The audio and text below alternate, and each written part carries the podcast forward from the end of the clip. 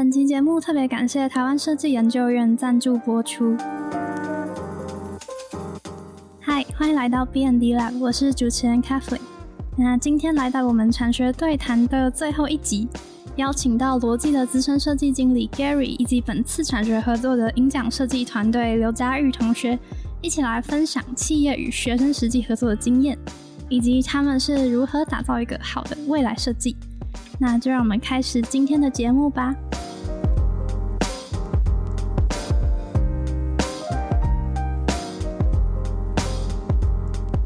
Hello，Gary 跟佳玉，可以简单介绍一下自己吗？好，Hello，我是佳玉，然后我现在是成大公社大四毕业，对，然后之后会继续在成大公社读研究所，是关于人因以及互动方面的设计，对，就是这样。好，Hello，大家好，我这边是 Gary，然后我是工业设计的 Manager。那是台湾这边的公社的负责人吧，这样讲好。嗯，好，那嗯，今天呢，就是会邀请到佳玉来介绍一下他自己在产学过程中的设计的这件作品，然后也请 Gary 就是给我们一些建议或者是对学生的看法这样。然后逻辑这一次新一代产学的题目是以设计打造二零三零到二零三五，也就是现在算起至十到十五年之后的嗯 Z 世代的新常态生活。那我觉得这个题目非常有趣，就是可以让同学有很大的发挥空间。所以想请问 Gary，内部在平时会有设计团队负责做这种比较未来的设计吗？然后实际上是怎么运行的？哦，其实这个题目是从我们设计呃，就 Chief Design Officer，就是设计长，他那边在美国跟其他学校，比如说 RCA 那种学校，他们去 run 的一个题目。所以他们给的题目跟我们台湾这边其实是差不多一致的，就是都是看前沿的一些设计的趋势跟可能。那至于定说呃 millennial 这一块，就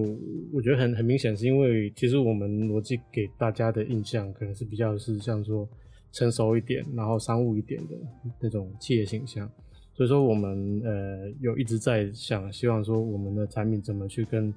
这个新的 millennial 的这个时代。去做一个沟通，去做一个连接，所以我们才定这个这样的题目。那定在三，就是大大概就是说，以离现在十年后，就希望说大家不要太被现在的一些已知的事情，或者是已知的科技的技术，或者是使用，去太绑定自己的想法。那至于说我们逻辑到底有没有说，呃，持续的再去做一些就是新的。呃，innovation 的这种方向的的开发，那其实有有不同的团队都在做。那嗯，一些比较，比方说我们有收购一些 design studio，比方说 non object，那他们会有一些人就是持续的去做一些就是不是我们案子里面的东西，就是案子里面的东西，就是说我们要去上市的东西，就是案子里面的东西。那非案子里面的东西，就是一些比较新的想法，一些 opportunities。那也还有就是在我们那个爱尔兰那边，Cork 这个地方有一个团队，那他们也是有一些 designer 去专门去看一些比较远一点，就是五年以上的。但基于这个题目，我觉得还是很有趣，就是说，因为我们的合作对象是学生嘛，所以说呃也是其实就是我们的那个 target audience，所以他们的想法会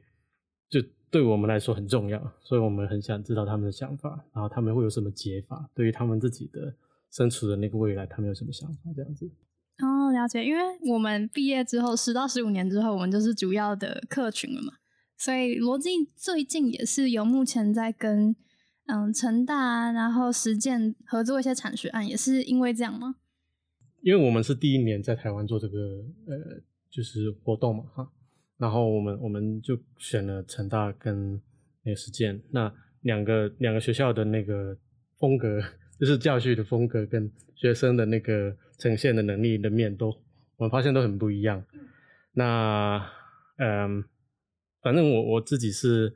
很 enjoy 跟成大这边的合作。那那跟那个实践那边，我们就有就是也也看到不一样的那种呈现方式。那或许如果有兴趣，就是。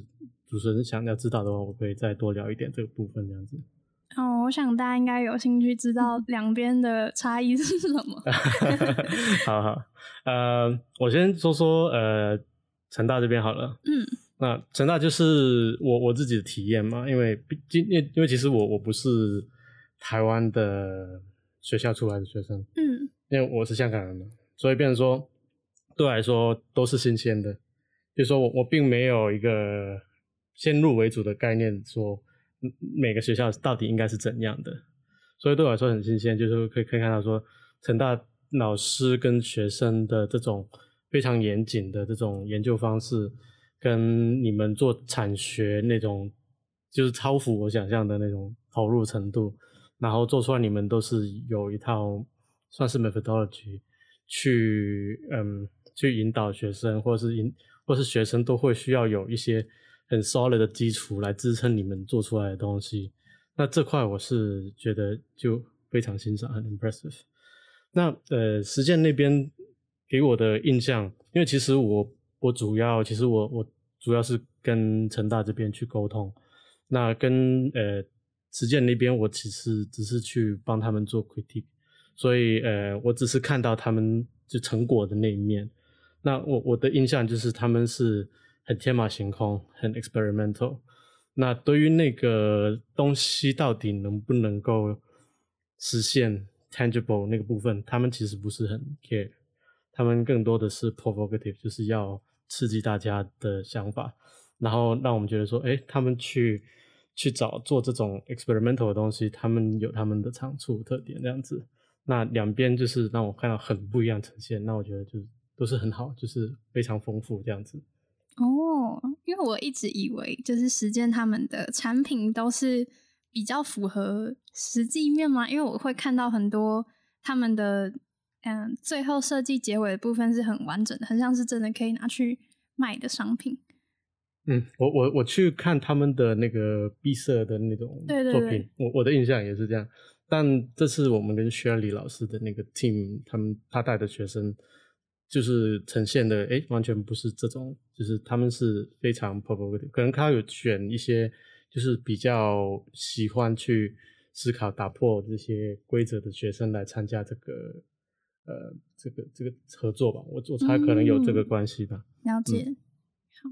然后成大这边我们就来听一下佳玉的设计，可以跟听众介绍一下 Into 情境装置这个设计吗？好，那。呃，这个装置就是，如果你要简单的去跟人家介绍的话，它比较像是一个新形态的电脑。然后在进行远距沟通的时候，双方都需要用这个装置去呃进行沟通。然后你可以在荧幕上看到对方的脸，然后透透过桌面上的投影去看到对方桌面上的画面。然后这两个画面他们是连贯的，所以你就是会觉得对方好像在。跟你在同一个空间一样，然后跟你互动、跟你交谈，所以呃，包含你的肢体动作、你工作区域里面的物件，还有你跟呃你怎么跟你桌面上的物件互动的这些关系，都可以在一个空间关系不被破坏的状态下，然后传递给你在沟通的对方。对，那因为我会使用投影的这个设定，是因为我觉得。呃，就是投影它的影像可以叠实在叠合在真实的物件上面，然后你就可以看到对方的手可能在你的文件上面就是指，或者是他可以在上面画图，然后就是可以让你们的互动变得比较丰富一点。那音图的话是在设计的时候有特别去让它的技术就变得比较呃，是我们现在就可以看到的，像是。投影或是可弯折的荧幕，然后只是经由一些特别的方式去重新组合，但却可以让远距沟通的体验变得很不一样。那我是觉得说，呃，这样子会让观众更加震撼，就会觉得说，哎，原来可以这样组合，怎么没有想到？就原来，呃，未来其实离我们很近，这样。就其实我看到佳玉这个产品的时候，就很兴奋的跟他说，哎，这个 idea 其实在我们毕业制作。发想的时候也有类似的呃想法出现，然后其实我觉得，呃，因为你们这次是未来设计嘛，然后我们的毕业制作也很多有相关于可能就是受到疫情之后所影响的一些情境的可能，就对于我们这个时代很容易去切入的设计点，就是嗯，疫情会如何影响我们现在的生活？就像人际沟通啊，那我们是做远距教育，然后还有什么办公情境等等的都是。对，那想请问 Gary 的想法，就是嗯，对于这样的切入点，你有什么看法，或者是嗯，有预期到会发生这件事吗？呃，如果关于那个题目的那个部分啊，就是说有没有预想到他们会做这个呃，就是关于 collaboration 这个呃，其实嗯，我我们没有特别去就是说要求他一定要做做怎样的东西，因为其实里面也有一些是做蛮多做 drone 那种东西的，然后有有就是他们做呃 collaboration work 的这一部分，那我觉得。嘉裕这个东西好的地方，这个 concept 很好的地方是，它不只是能够用在工作的这种 collaboration，其实它更多的呃在生活面其实也是可以运用到，而且它 potentially 我觉得它这个东西可以去做那种就是比较教育类，比方说你需要去远距教育的，其实蛮多这种 engagement 是需要说一些呃课，就是你要知道。你 tangible 的东西到底是怎样？然后通过你的投影系统去做一些交互，然后把呃你眼前看到的东西的这这些资讯，然后传递给对方。那我觉得这部分是其实它蛮有 potential，也是我们觉得说呃这很突出的地方吧，这样子。哦，了解。所以就是大家所谓的未来就是很不一样的。嗯，对，就是他们都有不同切入点。嗯，因为像那个新一代的出题，其实那时候也是有分成直播，然后跟未来工作空间，还有竞技呃那个电竞的。嗯，有有这样对，所以就是一开始出题的时候有给同学这些方向。对，所以做状的那些同学他们会比较偏向直播的直播的那那块。对，嗯，OK，好，然后可以跟我们简单介绍一下整个。传说专案的设计过程是怎么运行嘛？因为你们刚刚提到的未来设计，然后不知道会不会跟我们进行的方式有一点不太一样。那就先先讲一下，就是那个时程的部分，就是大概在呃六月的时候是产呃企业的题目就是会公布在那个 Udex 的官网上面，然后到十到十一月的十一月的时候会有两阶段的审查，分别是。展板的书面审查，还有跟企业进行简报，对，然后再来就是到呃，如果你有入选的话，就是到十二月到四月的时候，就会定期跟企业进行讨论，这样，对，然后嗯，我想想，其实我也不太知道你们的的状态，其实跟我们一样，对啊，嗯，我是想说，就是像你们在嗯前期。讨论到就是什么时候定案，然后去做开始做草模。我们其实像我的状况是，我一开始那个体验的就已经蛮确定了，就是我想要用这样两个画面去带出人的整个肢体动作，然后去互动这样。对，然后我的状况是一直卡在说它到底要是怎么样的形态。就这个体验到底是由什么样的实体带出来？对，所以我的部分是我从十一月开始讨论到隔年的一月吧，一月还二月，然后都一直在换形态，这样。嗯，可以分享一下，就是你所谓的产品的形态是，就是怎么去发想，或者是最后是怎么决定用投影的方式？哦哦，其实一开始就是决定说要用投影，对，然后。呃，会一直改变的呃原因，是因为像这两个哦，我的作品它就是主要就是要有两个画面嘛，一个直立的画面跟一个桌面上的画面。那这两个画面其实可以用很多种方式去呃呈现出来，比如说你可以呃用呃它是一个呃视讯摄影机的形式，然后你呃立着的那个画面是用荧幕，然后。你的视讯摄影机上面可能有一个投影口，然后它可以投在桌面上，这样就可以产生两个画面。对，然后或者是你直接用一个电脑的一体机，然后它本身也有一个镭射投影口，然后它也可以再产生第二个画面。或者是你呃全部都是用投影的，然后你就是一个小方盒，然后就是可以投在墙上跟投在桌面上，所以就是有呃很多种方式去组合出来这两个画面。对，然后呃一直在探索的原因是因为呃希望说可以让这个产品它是呃看起来是技术可行的，然后它有具具有未来感，然后还有呃我在讨论的时候一直被一个逻辑设计师就是叫 Benjamin 就一直这样说，就是他觉得我设计出来的东西就是好像为了科技而科技，然后没有那种真的融合在家里的感觉。对，所以就是，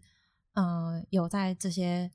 嗯，这些因素里面去平衡，然后最后找到一个，呃，我觉得就是兼具那种放在家里的产品的美感，然后还有一点未来性，然后跟刚才说的，呃，还有什么技术看起来可行，这样，嗯，对，最后才找出这个 foldable screen 跟桌灯。嗯，我想补充一下，就是说，佳玉其实他花很多。篇幅在那个 technical 的部分，也就是说，因为他有做 prototype，就是说他有去尝试呈现实际的操作面可以做怎么样东西出来。然后在他的描述里面，他也讲了很多就是技术面的东西，你可以用什么方式来呈现这种效果或者这种 configuration。那它被挑战的部分其实是有关于说，如果说我今天有一个这样的呈现的故事、使用的场景这样子东西的时候。那你的 TA 到底会是什么人？那当你决定了你的 TA 是什么人的时候，你就能够比较明确的去选择一个呈现的形式来包装你这个科技。因为科技本身其实这个部分，如果你去看现在的东西，就是这些元素啊，其实它不是一些呃我们还不知道的东西，对不对？都几乎是我们已经有的技术了。那但是怎么去用一个呈现去让这种技术？对于这种使用者，他是觉得是很合理的，那他会被吸引的。那可能这部分 Benjamin 就会去挑战你说，嗯，为什么你不可以把它更薄啊，或者是更把它更更呃 invisible 一点某些东西，或者是你的风格为什么不可以更怎样一点？那他是希望你去多思考说，你的 TA 到底期望的是什么样的一个体验这样子。哦。所以你最后有设定出你的 TA 是谁吗？我觉得我最后好像也没有到非常明确。嗯，对，它就是一个一个很通用的产品吧。就是，但我最后设定的一个，我最后是用一个故事包装去讲这个产品。嗯，然后我在里那个故事里面设定的那个主角，他就是一个在家工作的音乐创作者。嗯。对，所以他的生活之中会可能需要跟他的呃经纪人可能有一些书面的讨论，然后跟他创作的伙伴有一些呃，就他们可以拿着乐器，然后就在桌面上看到对方在弹奏乐器的模样。对，然后他可能呃，这有点结合第四代的特质吧，就是很喜欢探索各种呃兴趣，所以他可能也会在假日的时候学习，像外国的老师学习书法这样。对，所以最后设定的一个角色是蛮多元的，嗯，对，嗯，可能你只是没有呃把它放的很大去讲，但其实你这个塑造出来这个 Minelio 这个就是这个人设的那种需求已经在放在你的产品的场景跟使用里面了，嗯，OK，了解，好，然后另外也想问就是。刚刚提到产品形态，然后逻辑的话，在实际开发新产品的时候，呃，会考量到哪些层面的因素？像是可能既有的品牌，就是我们嗯，可能特别的有名的是华鼠或者是什么，嗯，使用者还有开发成本等等，会用什么方式去做决定要开发哪一个产品？嗯，我们会把它分开看嘛，哈，就是说产学合作里面这个。过程产出的东西，嗯，我们的原意并不是要把它变成是我们的产品哦。OK，嗯，这个这个我们先把它分开。那如果说纯粹，如果说今天呃，比比方说滑鼠或者键盘这类，就是逻辑都大家都知道的产品类，那我们的这个过程里面就是需要有一个叫，如果说你是公司是不明确，不是很清楚。可不可以去开发这个产品的话，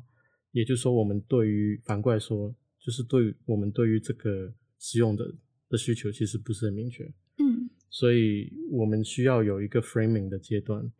嗯，framing 的阶段可以帮助我们去，好像有一个框框哈，就是你你先要画出一个范围，这个范围就是可能，比方说，呃，我们说从价格带，或者是从需求面，或者是从呃整个市场，我们都需要能够明确的画出说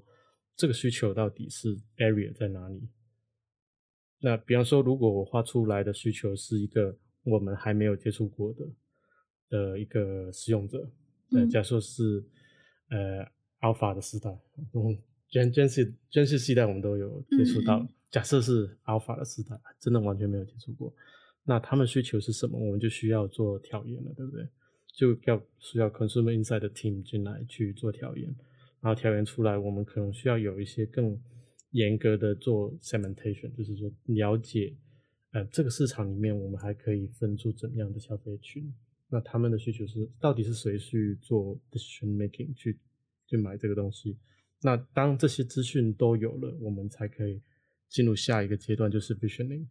visioning 就是意思就是说，我已经知道我要做什么，然后我知道大概我这个东西我可以卖多少钱，然后我要做给什么人。那具体的体验是什么？我我们可以在这个 visioning 的阶段把它丰富起来，然后把它的公社、把它的 UI，嗯，这些东西做做进去，CML 东西都考虑进去。那 visioning 的阶段过过完了，基本上我就可以产出一个 design 的 proposal 很完整，给我们的 business group 的这些，这就是我们叫 BG 嘛，就是 business group 的人去呃 review，然后如果过了这个 gate，我们就可以有公司的 resource，就正式的 resource 进来去去正式去生产这个东西。所以如果呃回到 Cat Kathleen 的问题，就是说我们先判断这个东西是不是我们已经理解的嗯一个市场和产品。如果不认识，我们就做 framing；如果认识，我们就可以呃交给设计团队直接去进入去看它的一些功能面的东西可不可以放进来。那当然你说价钱啊这些考试东西，算是在前面其实已经有一定的累积了。如果说你已经知道这个产品的话，除非你完全对这个东西没有认知，嗯，那你就会可能没有办法去决定说，呃，我要放什么功能，我的 cost 这些东西，我就会 struggle。哦，OK，所以应该说你们会先还是先从你们的 TA 是谁，然后或者是他们的需求是什么，去看嗯说、哦，我们现在有没有办法直接开发这个产品？那如果是比较陌生的话，就嗯会可能重新做 research 这样。嗯，对对对。哦，了解。那嗯我有个问题，就是你刚刚还有讲到 visioning 的这个阶段，那会不会在这个阶段就是突然冒出来说，哎、你觉得要满足这个情境，可能还在还需要增加什么样的产品？然后是你们目前可能市面上没有的，就会冒出来这样子。呃呃，visioning 本身这个阶段，它是一个 iterative 的阶段嘛，也就是说，当我跑这个流程里面，我发现说，嗯，假设我我很了了解我的消费者好了，但是在这个了解的框架里面，如果发现说我现在提供的这个 experience 不够吸引，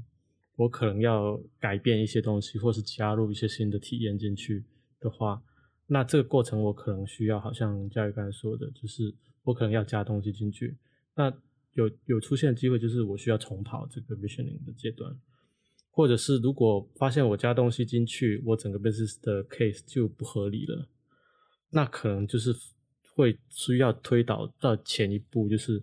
其实是不是已经有一些新的使用形态、使用需求出现了在这个 segmentation 里面，我是没看到的，我可能要再退回一步，在 vision 在那个 framing 里面重新去 frame 这个东西。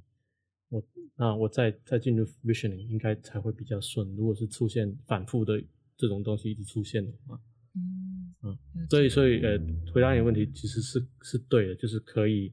可以在这个过程里面自己去纠错，或者是重新呃调整吧，应该这样说、啊，是是会的。了解。好，然后刚刚有说到，嗯，可能学生的产品它不会是实际用来开发使用，那为什么还想要参与学生的这些案子？那对你们来说，它的作用会是什么？嗯，坦白说，很大部分是说，因为我们台湾的这个设计 team 在台湾大概有八年的历史，就是说我们还在开建立这个团队，然后也希望让就是同学们，就是或者不同的学校更了解台湾逻辑的设计团队，他们是在做什么的，然后嗯，算是让。学生跟我们有一定的这种机会去接触，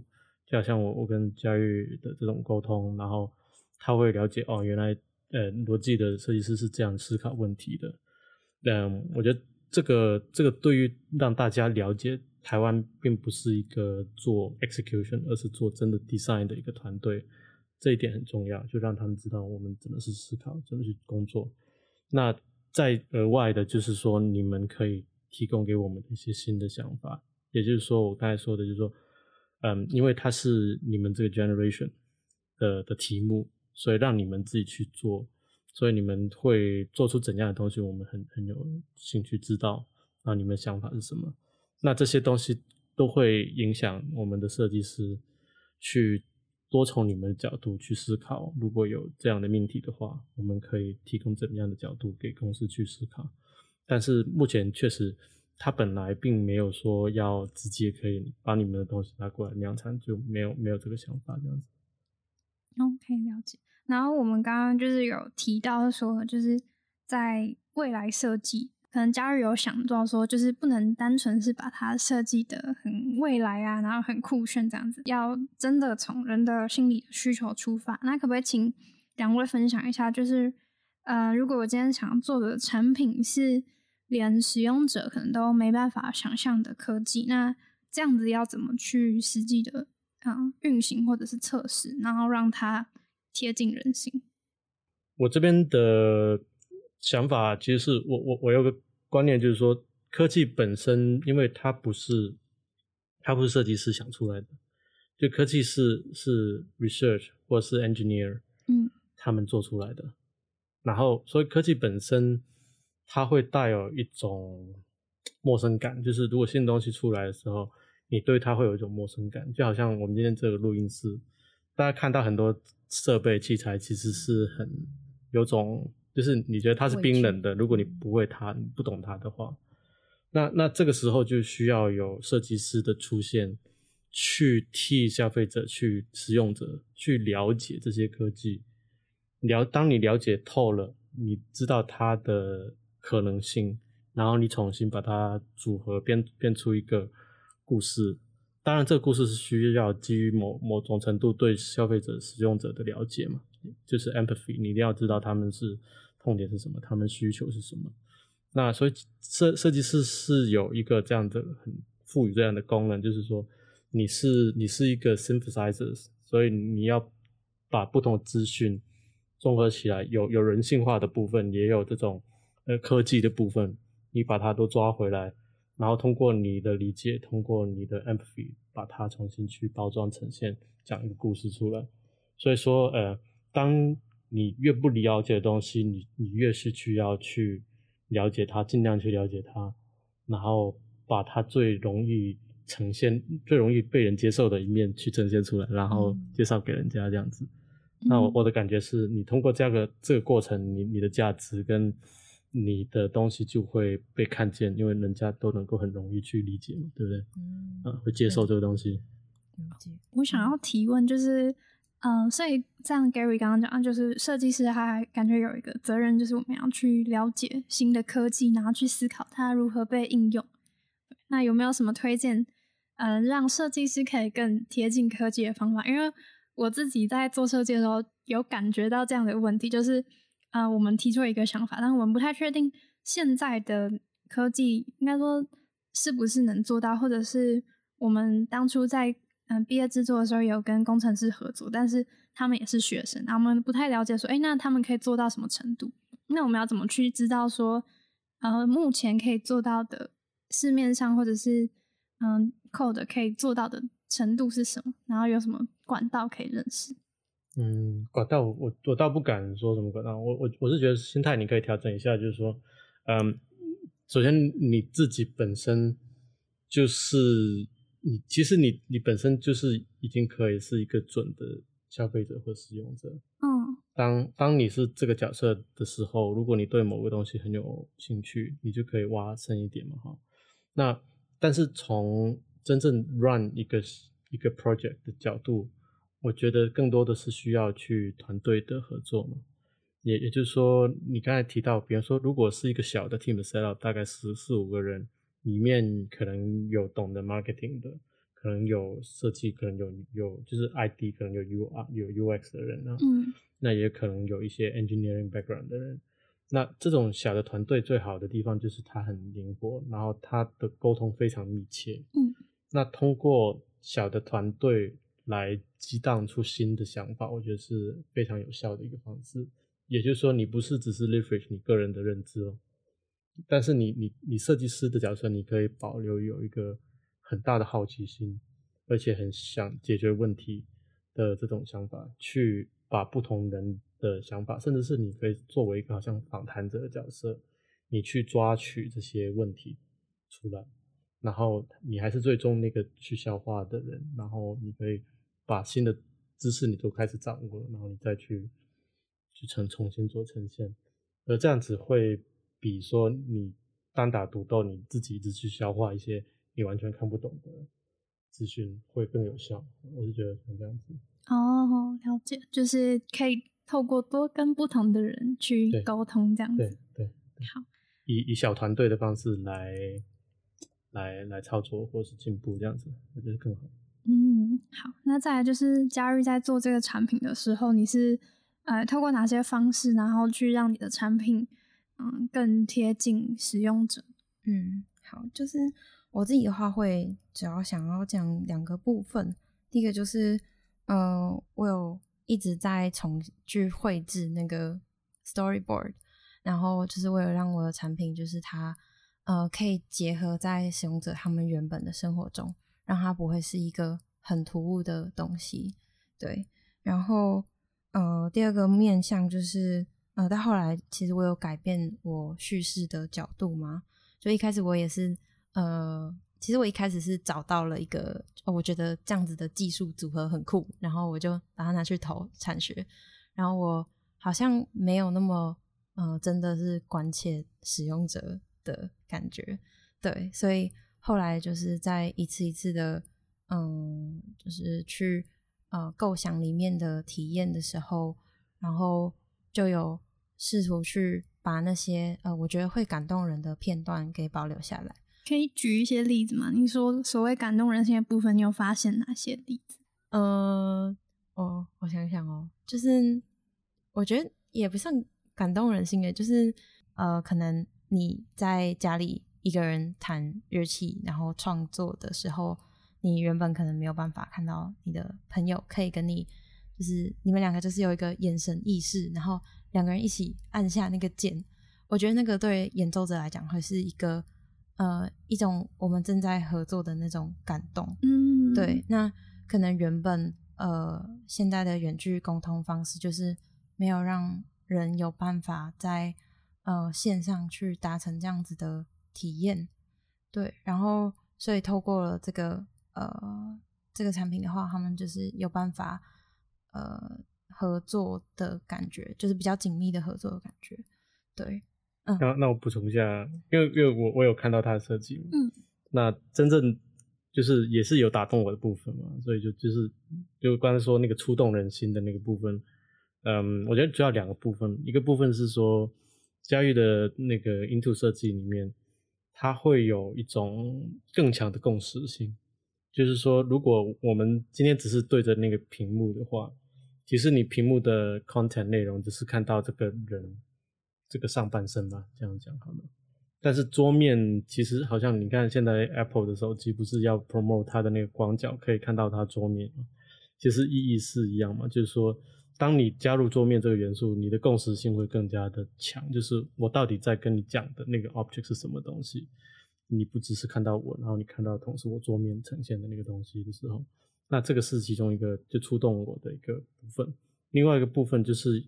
在写毛笔那些，就是那个活动的时候，那种就是有点手把手，老师可以教你去怎么做。所以它的 engagement 的 level 就是因为多了这么的一个呃维度，你就觉得它增加了很多。对啊，就是我会觉得说，呃，可能要多去考虑，就是尤其在做设计、做未来设计的时候，呃，我们就是很难去想象说未来的呃科技到底会怎么样演变。但是觉得，呃，如果你是以人的角度，就其实人不管在什么时代，他们都会有很相似的心理需求嘛，就是人都会有很孤单，或是他们需要成就感，或是他们呃缺乏安全感的时候。那如果你在做未来设计的时候，你可以从这个角度去切入，然后开始跟观众沟通的话，我觉得是还蛮容易让他们可以带入那个情境的。对，所以最后就是有去重新构想一下自己说故事的方式。嗯嗯，好，所以重点就是如何知道如何去呈现给。观者也是还蛮重要的一个方式。嗯，我觉得是这个设计案的特质吧，它就是希望给呃观者一种全新的生活想象。所以，呃，就是做设计的时候，我觉得自己反而像是在做电影的感觉。哦，OK，就是在最后让他们看到的时候，他们要是可以想象出来，哎，我有了这个设计之后会变成怎么样的生活？嗯，对，嗯，好。那再来就是想要问你，嗯，在这一年下来跟罗技他们合作的心得，或者是有特别学到什么样的东西？嗯，就是因为这个产学案刚好也是我的毕业设计，然后就是从大二大三做完设计题作业之后，然后大四做毕业设计，不然我们自己对各个面向的要求都会比较高，就是会期待自己完完整度比较高，对，然后刚好又。遇上遇上是跟逻辑的产学案，然后我真的觉得他们的标准都比较高，对，所以就会嗯，然后他们就会一直 push 我们去思考，就不管是在概念还是造型跟最后呈现方式，就是一直去 push 我们，呃，让它变得再更亮眼一点，对，就是我觉得自己在能力上，呃，有进步的地方，对，然后。另外一个方面就是，我觉得，呃，逻辑设计师他们真的是非常用心的在带我们。就除了我们表定上的，就是每个月的讨论之外，然后像 Gary 的话，他如果有时候发现了一些可以呃给我的参考资料，然后他就会 mail 给我看。对，然后或者是我有问题，就是要问他们，然后我寄信给他们，他们也会嗯蛮认真的回我。对，就让我觉得说很嗯就很鼓舞我。对，在我嗯做设计很迷茫的时候，就他们是真的非常嗯呃用心的在带这些呃设计的学生们。对，然后这是我的心得。嗯嗯嗯，好。我在录音这两场的时候，我听到大家的想法，然后想说，好想再参加一次产学。好，那想请问 Gary，就是在这一年下来，然后。带到这些学生啊，你对于现在设计学生的想法，然后还有建议跟期许。嗯，想法，嗯，呃，我我觉得他们其实每个人的想法都蛮，就是有自己的想法了，应该说，嗯，这这是就是细致但蛮蛮明确的，就是说他们对于对于这个嗯世界的的看法。就是有有自己的一套 project 出来的一个价值观想法在里面，那跟我们这个碰撞的过程里面，就是有一些可能会被我们就是说，呃，就是想说，哎，你可不可以从这个另外一个角度去看啊，或者是怎样的？那呃，我觉得我我们我们有时候比较像是说，看到看到说你还可以更好，其实不是说不是说嗯。就这个想法不好，其实而是说我们看到他的 potential，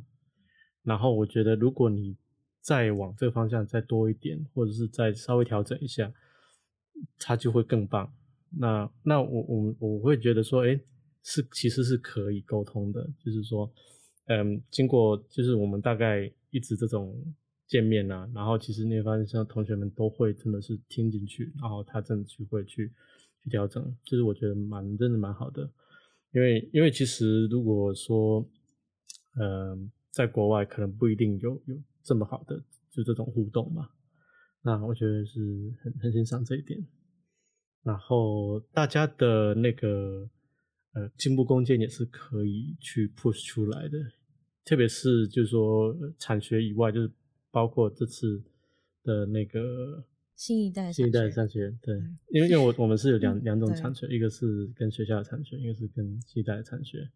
嗯，其实两两边的同学都是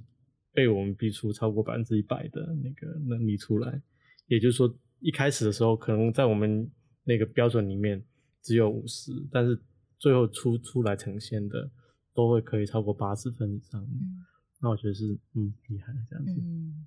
好，那今天就非常谢谢佳玉跟 Gary 来给我们很多建议，然后还有一些自己的心得。那就拜拜，拜拜，拜拜，谢谢大家。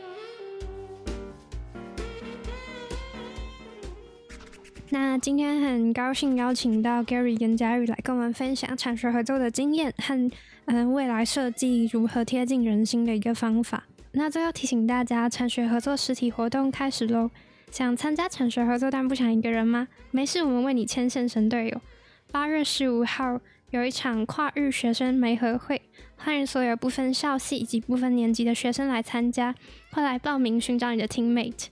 那八月二十三呢，有一个 Udex Camp 设计发想实作营，请到出题企业包含微刚科技、至今光电、台湾博迪、建大工业、三洋工业、浩瀚设计、汇生大药局、尔福联盟、春纸玻璃、德利斯科技、日立江森等企业，与同学们近距离接触，一同为投案暖身。那如果你喜欢今天的节目，别忘了在 Apple Podcast 下方帮我留言评五颗星，也可以在 IG 上面搜寻 BND 底线 LAB 就可以找到我们。那就谢谢你今天的收听，我是主持人 Kathleen，我们下周见。